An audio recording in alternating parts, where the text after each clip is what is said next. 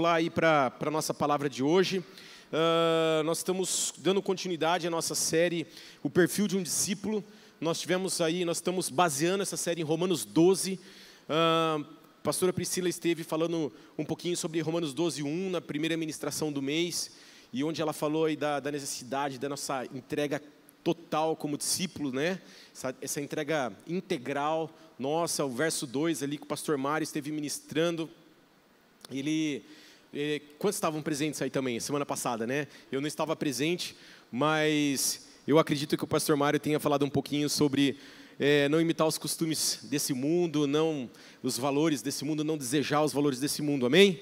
E nós estamos aí agora ministrando a terceira palavra que a gente vai falar do versículo 3 ao 8, ok? E nós vamos aí falar um pouquinho hoje sobre o título da mensagem é Conhece a si mesmo. O verdadeiro discípulo ele conhece a si mesmo. Repete comigo: conhece a si mesmo. Isso, e eu estava pensando um pouquinho sobre isso, sobre essa necessidade de conhecer a si mesmo, e eu fiquei imaginando alguém me perguntando, né? Porque conhecer a si mesmo é falar sobre si, ok? Eu poderia perguntar, e aí, Sérgio, como você é? E o Sérgio ia falar, cara, eu sou assim, eu sou assado, é na verdade. Alguém poderia me perguntar, Pastor Renato, como você é?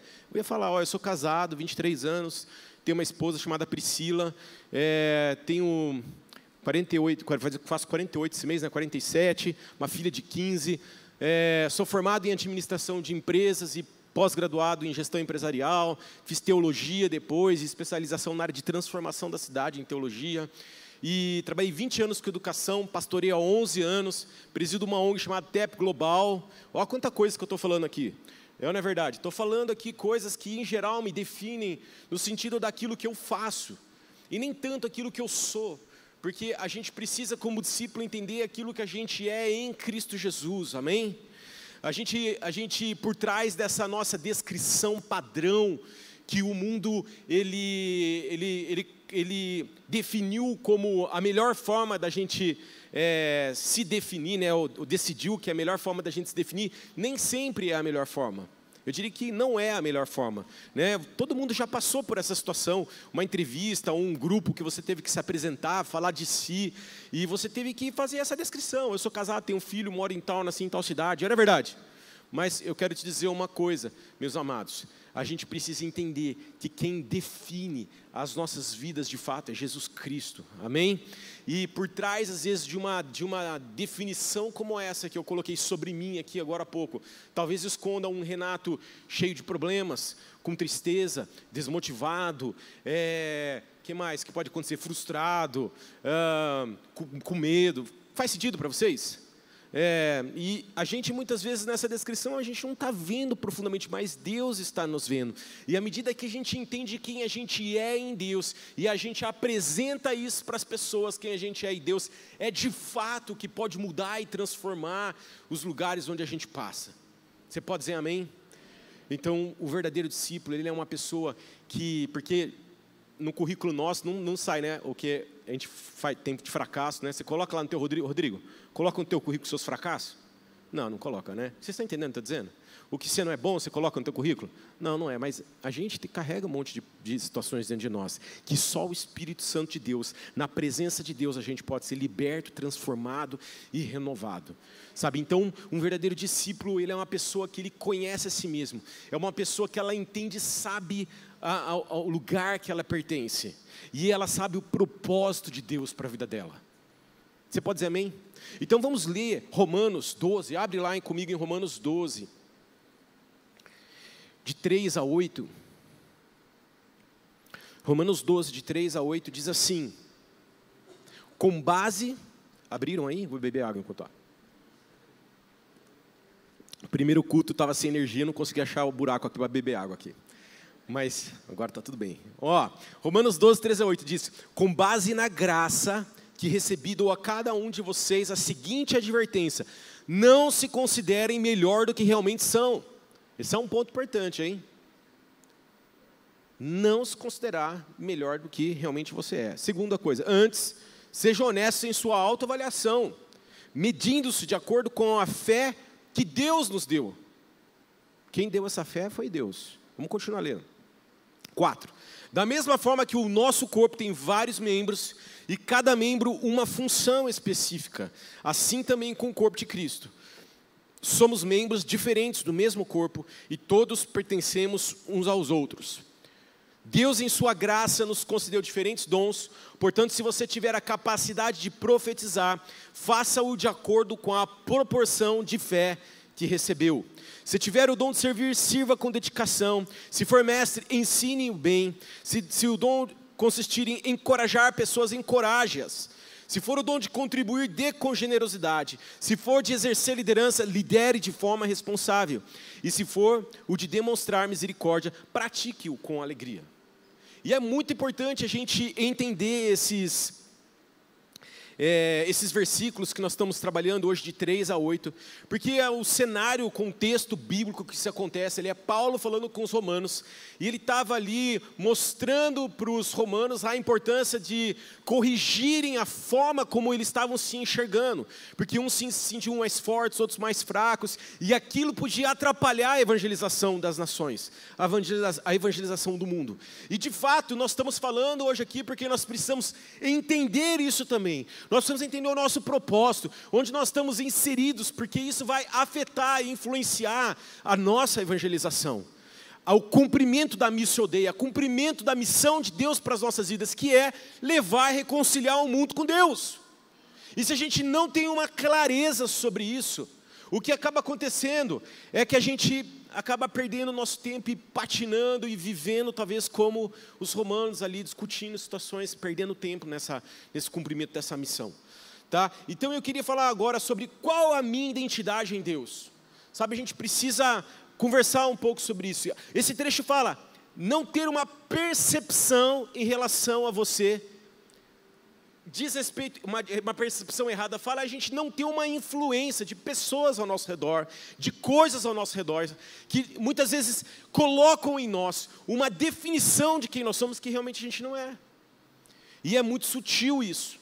Às vezes as pessoas, um irmão, um colega de ministério, um parente, alguém próximo de você, diz, começa a dizer coisas a seu respeito e te inflama de tal maneira que às vezes ela está é, gera um prejuízo em você, porque você acaba ficando orgulhoso em relação a algo, e acaba tendo atitudes erradas, se achando melhor do que aqueles que estão ao seu redor.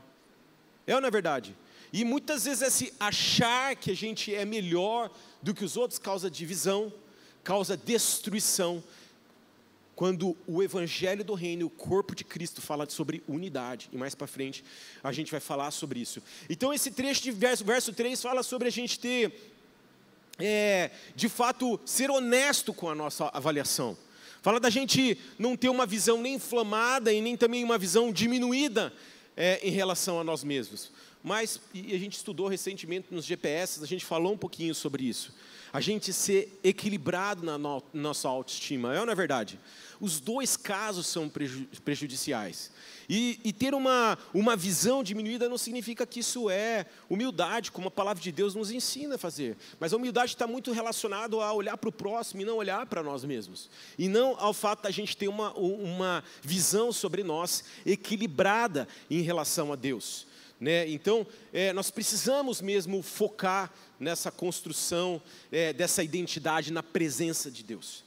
Sabe, Lucas 14, 11 diz: Porque todo que se exalta será humilhado, e o que se humilha será exaltado. Então, vamos buscar em Deus esse equilíbrio na forma como a gente se autoavalia. Você pode dizer amém? Esse trecho ainda fala assim: meça com a fé que Deus te deu. Significa a gente nos vermos como filhos de Deus. É a fé que Deus te dá por fazer parte da família de Deus. Isso não é uma fé subjetiva, é uma fé que eu. É a fé minha pessoal em relação a Deus, não é disso que eu estou falando. Eu estou falando daquela fé que é objetiva, que Deus me deu pelo fato de eu fazer parte da família dele. Segundo Coríntios 5,17 fala logo, todo aquele que está em Cristo se tornou uma nova criação. A velha vida acabou e uma nova vida teve início. É essa fé que nós recebemos na salvação, que nós estamos lendo aqui nesse trecho, e que ela alinha completamente a nossa identidade, porque é aquela fé que está dizendo assim: eu pertenço a uma família, a família de Cristo. Se a gente não entende isso, Porque muitas vezes a gente se sente indignos até de, de tomar para si essa identidade, por causa às vezes da forma como nós estamos vivendo, às vezes pelo pecado da nossa vida, as coisas que têm nos envolvido, coisas que a gente se conhece, se lembra que eu falei? Da nossa a gente não sabe o que está lá dentro. Às vezes a gente se sente incapaz, a gente se sente indignos, mas eu quero dizer que a gente não precisa fazer nada para Jesus Cristo para fazer parte da família dele. Ele nos ama, ele já pagou o preço na cruz por nós. Amém? Então, de forma prática, sabe, viva uma vida na presença de Deus, na palavra, na oração, porque é nesse lugar, no jejum, é nesse lugar que nós vamos entender quem Deus é e quem nós somos nele. Amém? Segunda coisa que a gente vê no verso 4 em diante, sobre o corpo de Cristo. Fala muito sobre esse lugar, a qual lugar eu devo pertencer como discípulo de Cristo, como um verdadeiro discípulo de Cristo. E isso é tão, essa coisa do pertencer é uma coisa tão natural, intrínseca ao ser humano, porque todos nós queremos pertencer a algo, é ou não é verdade? Pode ser um clube de beach tênis, você quer pertencer. Pode ser a um grupo de amigos na escola, você que é um estudante, um grupo de amigos na universidade, um grupo de amigos é, em qualquer lugar. Ah, quantos estão entendendo? A gente quer pertencer a algo, porque o pertencer a algo nos traz satisfação, segurança, troca, propósito, identidade. Não é verdade? A gente se sente ali protegido porque faz parte daquele grupo. Eu lembro quando eu era na minha época escolar, eu queria fazer parte daquele grupo.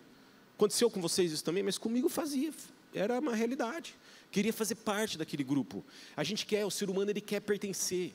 E por isso a gente precisa, como cristão, entender ao que nós devemos pertencer de fato. Sabe, eu lembro uma vez que fiz uma viagem para os Estados Unidos para estudar a língua. E foi tão interessante que eu cheguei ali falando nada de inglês e chegar num país sem falar nada é extremamente desafiador. Não sei quem já teve a oportunidade de fazer isso, mas eu estava lá e às vezes o meu refúgio, cansado de não entender nada, o meu refúgio era Starbucks. Por que, que o meu refúgio era Starbucks? Porque ali eu me sentia pertencendo a algo. O mesmo café que eu pedi no Brasil, que chamava caramel macchiato, lá também chamava caramel macchiato. Olha que coisa boa. É isso, nós estamos falando de cultura, né? É isso, mas lá eu sentia parte daquilo, porque antes de eu ir para os Estados Unidos, era ali que eu tinha aula de inglês, aqui, ali na, no Cambuí, em Campinas, eu tinha aula de inglês dentro de uma Starbucks, eu me sentia parte daquilo. Eu gostava do café, eu queria, eu, eu tinha prazer em lá. Vocês estão entendendo? É o pertencer. Mas Deus está dizendo que nós, como discípulos de Cristo, nós temos que entender que nós precisamos pertencer à família de Cristo. Porque se a gente não pertence à família de Cristo, nós não cumprimos a nossa missão. Nós precisamos uns dos outros para cumprir a missão. Eu já ouvi muito na vida, gente, eu faço 48 anos agora, dia 25, muito na vida, crente querendo ser crente sem estar no meio do corpo não é bíblico, isso não está na Bíblia. Me prova que é possível ser crente dentro de casa, porque não é possível ser dentro de casa crente. Nós precisamos, de fato, estar no meio do corpo. Sabe, quando a gente fala sobre estar no corpo, como a gente está lendo aqui nesse versículo, três coisas me chamam muita atenção. A primeira delas é a questão da unidade. O próprio João 17, 21, Jesus ele fala lá, ó, ele fala ao Pai, Pai, faz com que eles sejam um, para que o mundo conheça Cristo. É nesse lugar de família que nós desenvolvemos a unidade. É lá no nosso GPS ao longo da semana que a gente desenvolve a unidade. Porque também a gente pode achar que a gente está dentro do corpo e não está. Eu poderia dizer para vocês, ó, nós temos 50% da igreja hoje participando do GPS. Por que não 60, 70, 80% da igreja participando do GPS? Imagina algo poderoso que ia ser isso, porque a, a unidade ela é gerada nesse ambiente. Precisamos valorizar estar no meio do, do, corpo. Nós precisamos valorizar estar no domingo na igreja, reunido com os irmãos, tendo tempo com os irmãos, sendo intencional com eles. Hoje, na hora do almoço, vamos almoçar com alguns irmãos intencional. Oh, vamos almoçar? Vamos almoçar, vamos, vamos. Tá. Vamos reunir lá, tem que fazer uma mesa grande. Porque intencionalidade na unidade. Como que a gente se une sem intencionalidade? Tem gente que quer se unir dentro de casa, não vai ter como. A unidade se cumpre na intencionalidade, no prático. É passando a mão no telefone, ligando para alguém que está fazendo aniversário, é, é, é, passando uma mensagem ali para alguém dizendo: oh, como é que você está hoje, qual é o teu pedido de oração, quero orar por você. É indo no GPS, quando a pessoa falar que está com um problema, você fala: eu vou orar por você e jejuar pela tua vida. E quando você vê aquela solução sendo resolvida, você fala: glória a Deus, porque eu orei e intercedi por esse irmão. Isso é unidade. Outra coisa que é chave quando a gente fala de corpo de Cristo, é a gente entender que é, fala de uma ajuda mútua. Atos 2, 42 a 47, a gente vê ali em Atos, os discípulos, eles ajudavam uns aos outros, eles vendiam as coisas, ajudavam uns aos outros. O corpo é assim, a gente passa dificuldade, a gente depende uns dos outros. Tem dia que eu estou desanimado e tem alguém para te animar, e por isso a gente precisa estar na igreja, porque às vezes você vai passar por aquela porta e você vai entrar aqui, e alguém está precisando da tua oração, alguém está precisando do teu toque, alguém está precisando de um sorriso teu e de um abraço seu. se ajudar uns aos outros. É como um corpo natural. Um pé que está dolorido, está machucado, e ele vai andando, outra perna vai compensando aquilo. Quem já torceu um pé? Aqui, eu já torci. Você não anda assim? Vai forçando na outra perna, vai compensando, até que aquilo seja solucionado, até que aquele pé volte a funcionar normalmente e o corpo volte a funcionar normalmente. É assim, é assim que acontece quando a gente pertence ao corpo de Cristo. Outra coisa que que a gente vê de importância no corpo de Cristo é a transformação através da vida dos irmãos. Abre comigo em Efésios 4, vamos ler ali comigo, Efésios 4, versículo 15 e 16. Efésios 4, 15 e 16. Diz assim: Mas seguindo a verdade em amor, cresçamos em tudo naquele que é o cabeça de Cristo. Dele todo o corpo ajustado e unido. Percebe aqui a gente vê mais uma vez o corpo ajustado e unido dessa forma, ajustado e unido, pelo auxílio de todas as juntas, cresce e edifica-se a si mesmo em amor, na medida em que cada parte realiza a sua função. Gente, é quando a gente está no relacionamento com os irmãos, é que a gente é transformado. É nas situações do dia a dia, no nosso meio, é que o Espírito Santo fala com a gente. Deus usa a vida do seu irmão para te trazer crescimento. E isso é maravilhoso. Pode ser até uma coisa do tipo assim: ah, esse irmão me incomoda, está te transformando. É verdade, gente. Está te tocando, está te incomodando, está gerando um crescimento. Mas a gente precisa estar tá junto, unido, caminhando. E de forma prática, pertencer ao corpo de Cristo significa a gente estar pertencendo à igreja, valorizando a igreja, significa estar participando nos ministérios, significa estar participando no GPS. Isso é, de fato, pertencer a algo. E essa é a única coisa, de fato, que vai ajudar a gente a cumprir o nosso papel dentro da escola, dentro da universidade, dentro das empresas, na nossa família, quando a gente está com o corpo. Porque às vezes a gente está intercedendo por um filho que está fora de casa. Às vezes a gente está intercedendo por alguém que está doente, um apoiando o outro nessa intercessão. Você crê nisso? Eu creio nisso. Terceira coisa que eu queria deixar aqui: o que sou chamado para fazer, como um, um discípulo de Cristo. Sabe, fala ali nesse trecho que Deus nos concedeu os dons diferentes, um dom específico para cada um. Efésios capítulo 2, 10 fala: Pois somos obra-prima de Deus, criados em Cristo Jesus, a fim de realizar as boas obras que Ele de antemão planejou para nós. Eu e você fomos criados para algo. Eu trouxe essa caneta, que eu achei ali no primeiro culto, não tinha trazido aqui, mas agora trouxe. Gente, desculpa, o que, que é isso aqui? Uma caneta, serve para quê? Para escrever. Essa serve para mais coisa. Pastor, como assim? Tem aquelas que tem lanterna, já viram aquelas que tem lanterna? Ponteira laser. Essa aqui, olha só, ela foi criada para isso, gente.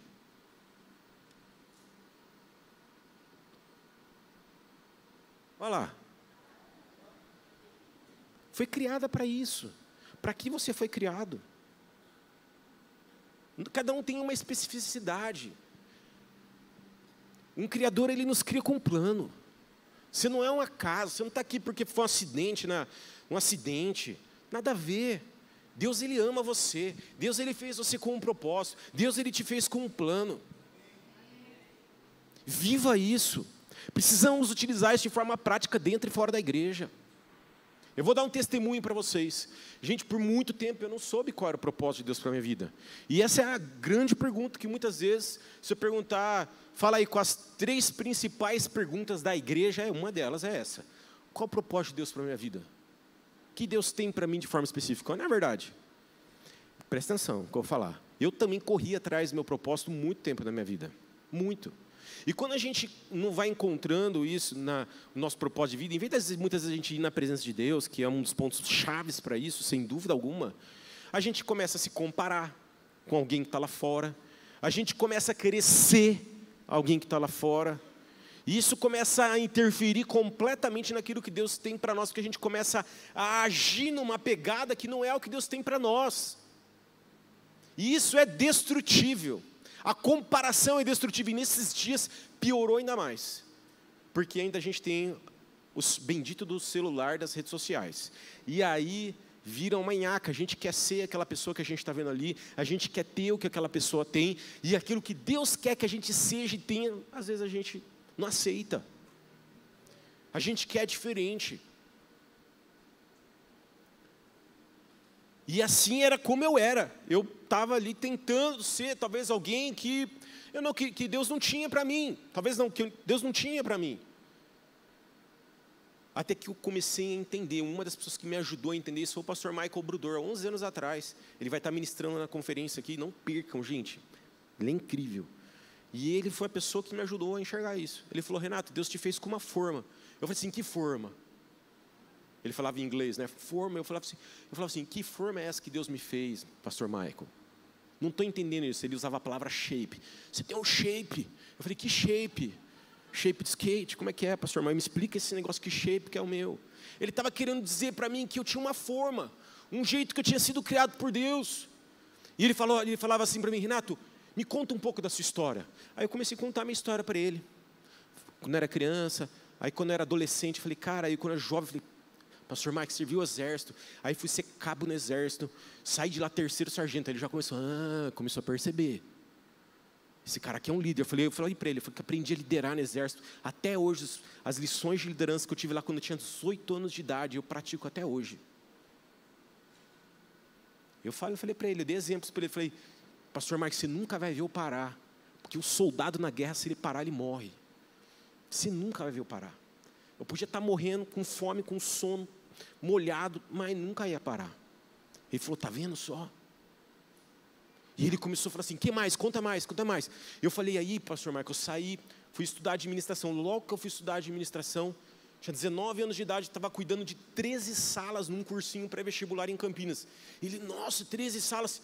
Então você é um líder desde, desde a juventude. Ele começou a me mostrar aquilo que eu sabia fazer, aquilo que era o meu shape aquilo que era a minha forma. Ele falou, me fala mais. Eu falei, depois fui estudar gestão e fui implantar escola, pastor Marco. Eu plantei umas, umas seis, sete escolas e universidades. Tenho facilidade, eu falando, ele me ouvindo, né? Tenho facilidade para implantar escolas. Eu, ah, trabalhei com educação, pastor Marco, 20 anos. Aí Deus me chamou para o ministério.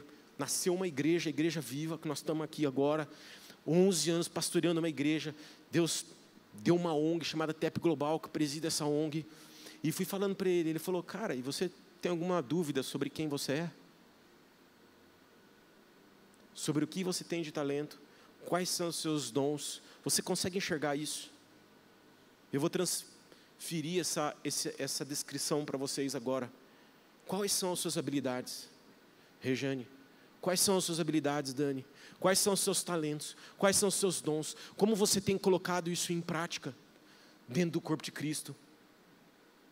Dentro e fora da igreja. Você nunca vai ser pleno, completo, quando você não entender que você está vivendo aquilo que Deus te criou como forma, como shape. Nunca. Faz sentido isso para vocês? Eu estava vendo agora há pouco, no primeiro culto, o Mateus estava tocando aqui. Eu estava brincando até com o Mateus. Falei, Mateus, na... gente, quem acha que o Mateus é da área do ensino, levanta a mão. Cri, cri. Cri, cri. Acho que não, gente. O Mateus é um profeta, é um músico, carrega unção, carrega adoração. Quantos estão entendendo? Qual é a forma que Deus tem para ele, a sensibilidade? Gente, se você pedir para mim cortar um papel, eu não consigo. Fazer uma pipa, eu não consigo, gente. Gente, não consigo. Você falar, Renato, corta esse papel linha reta. Não vai rolar. Não me chama para isso. Não me chama para desenhar uma casinha no papel. Pastor, casinha todo mundo desenha. Uma flor. As pétalas vão sair tudo tortas. Porque não é minha praia, tenho, isso é uma fraqueza minha, a criatividade, o desenho. Mas eu tenho forças, eu tenho visão, eu tenho fé. E o que, que eu não tenho? Quando estão entendendo, eu não preciso, eu preciso entender o que Deus me fez, as características que Deus me fez. E quando a gente fala de proposta, a pergunta talvez é: Deus me criou com habilidade com números, para desenhar, para arquitetar, para ser um engenheiro, para administrar, para ajudar as pessoas. Deus me deu recursos para abençoar as pessoas. Deus me deu um coração apaixonado pelo, pela, por aquelas pessoas necessitadas, carentes. Qual é a tua forma? Veja comigo, está tendo culto. Poderia citar esse momento aqui. O profeta está assim. Que horas que esse pastor vai acabar a palavra? O profeta está assim. Porque na hora da adoração ele estava lá, ah, glória, céu aberto. Ah. Aí a hora que subiu a Mariana aqui para orar, a Mariana estava lendo ainda. Na hora que subiu o Rodrigo para fazer a oferta, diz me falou assim: Meu, tira esse cara daqui, a gente está adorando a Deus. O profeta está assim. Está achando ruim que o Rodrigo veio fazer oferta. Faz sentido para vocês? O mestre está assim, Renato, prega até amanhã. Porque está feliz, ensino, recebendo a palavra. Percebe o que, que te atrai? O que, que te atrai? Tem irmão que passa na igreja aqui durante a semana fala, pastor, vamos andar, vamos ver uns terrenos aí, vamos olhar, Deus vai fazer, Deus quer Vamos, vamos mudar logo, pastor. Estou crendo que esse ano, 2023 ainda. Cara, um cara de fé, um cara de visão. Apóstolo. Vamos, gente, vamos implantar uma igreja Hortolândia. Uhul, pastor, isso aí. Vamos mesmo. Apóstolo. Se eu falar, Pri, nós vamos plantar uma igreja Hortolândia. Vai mesmo? Não é a praia dela. Quantos estão entendendo? Mas você fala, Pri, Dá para você fazer um curso, ensinar a igreja tal assunto. Deixa comigo, esse aqui é o que eu sei fazer. Cada um tem um dom. Qual é o teu dom?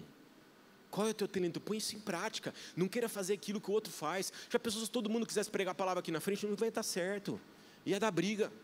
Você não precisa pregar a palavra aqui, prega na tua empresa, para os teus funcionários, para a tua família, prega para a tua vizinhança, seja, crie algo, seja intencional, pregue a palavra de maneira intencional. Deus nos fez tão criativos.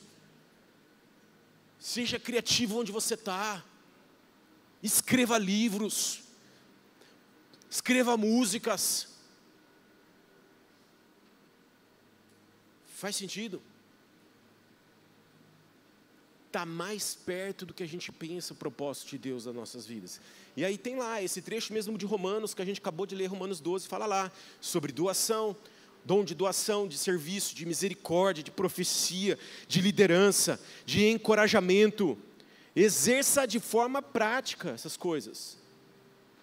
Os dons do Espírito que estão lá em 1 Coríntios 2, 4 a 11: fé, profecia, milagres, cura, palavras de conhecimento, de sabedoria, línguas, interpretação de línguas, discernimento. Gente, quais são os dons que você tem facilidade? Pastor, eu comecei a observar o seguinte: que eu estou orando com as pessoas, as pessoas estão sendo curadas. Cara, você tem um dom de cura. Faz sentido isso para vocês? Pastor, o meu líder de GPS pediu para eu ensinar, fazer o estudo da semana.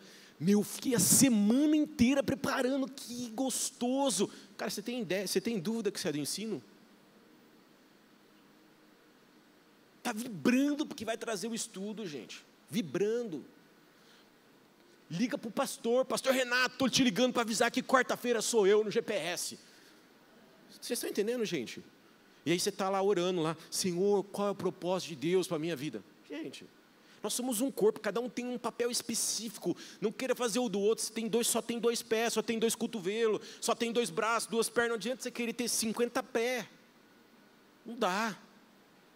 dá a sua participação, a sua contribuição. E à medida que a gente, como corpo, se une nesse mesmo propósito, a gente está entendendo quem a gente é, nós estamos entendendo o lugar a qual nós pertencemos como família de Cristo. O Evangelho vai sendo pregado por todas as nações.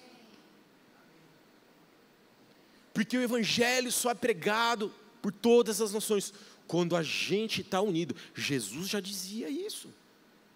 Então, imagine se a gente está aqui tudo brigando, fofocando, arrumando crise, rolo um com o outro. Quem que vai ver Jesus aqui dentro? Mas começa a valorizar o seu irmão em amor. Começa a ajudar o seu irmão em amor. Começa a ser generoso naquilo que Deus está fazendo nesse lugar. Evangelho se expandindo através daqui. A gente veio para a igreja, gente, porque aqui é um lugar de a gente se abençoar um ao outro, como a gente falou, ajudar uns aos outros. Mas aqui a gente recebe a palavra, a gente está sendo preparado lá para fora. Aqui pessoas estão chegando aqui, estão entregando a vida para Jesus. Hoje no primeiro culto, uma pessoa entregou a vida para Jesus. É isso. Isso é uma igreja saudável, é isso que nós vamos ser. É essa igreja que nós vamos perseguir. Uma igreja onde as pessoas estão aqui conhecendo a Jesus. E vamos viver todos os dias para isso. Para que pessoas conheçam a Jesus através de nós. Amém? Busque no Espírito, o Espírito Santo em oração, uma direção dele sobre quem você é. Amém? Pergunte para as pessoas que estão próximas a vocês: Ó, oh, o que você vê como ponto forte em mim? Gente, na real, eu falei sobre mim. Mas se eu perguntasse para o Marcial, fala uma característica minha, ele vai falar, Renato, você, cara, você é um cara de visão. Pergunta para quem está do teu lado, para tua esposa, para teu marido, para teu filho. Pergunta para as pessoas próximas de você no teu GPS. Abre comigo em 1 Pedro 4, 7, nós estamos terminando.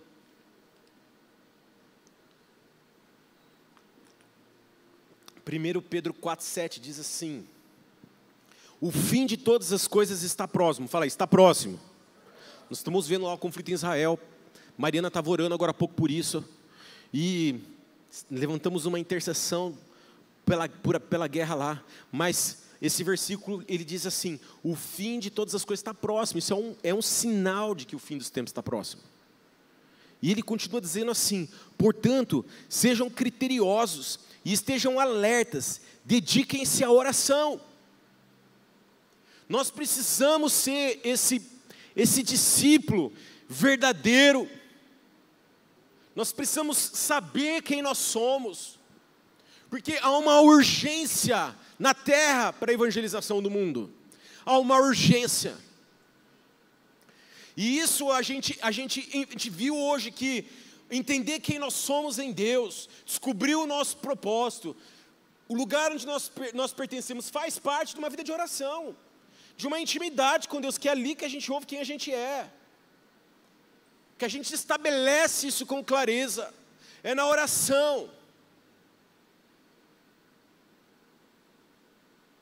Amém, queridos? Ore, jejue, vá para esse lugar de alerta que vai corrigir esse, a ideia de quem nós somos todos os dias. Porque, gente, todo dia a gente precisa corrigir isso na presença de Deus. Nós precisamos ter a nossa mente renovada todos os dias porque acontece uma situação ali, uma situação aqui, a gente briga ali, aí tem um conflito ali, uma situação que te desagrada ali. Se a gente não tem esse tempo na presença de Deus, todos os dias, se a gente não tem uma vida de oração, a gente com certeza não vai saber quem a gente é. Com certeza. A gente com certeza não vai saber qual é a nossa identidade. Com certeza. Então, oração. Nós precisamos ser uma igreja que ora. Nós precisamos ter essa aliança da oração entre nós. Porque tudo isso, esse, essa, esse perfil vai ser estabelecido nas nossas vidas.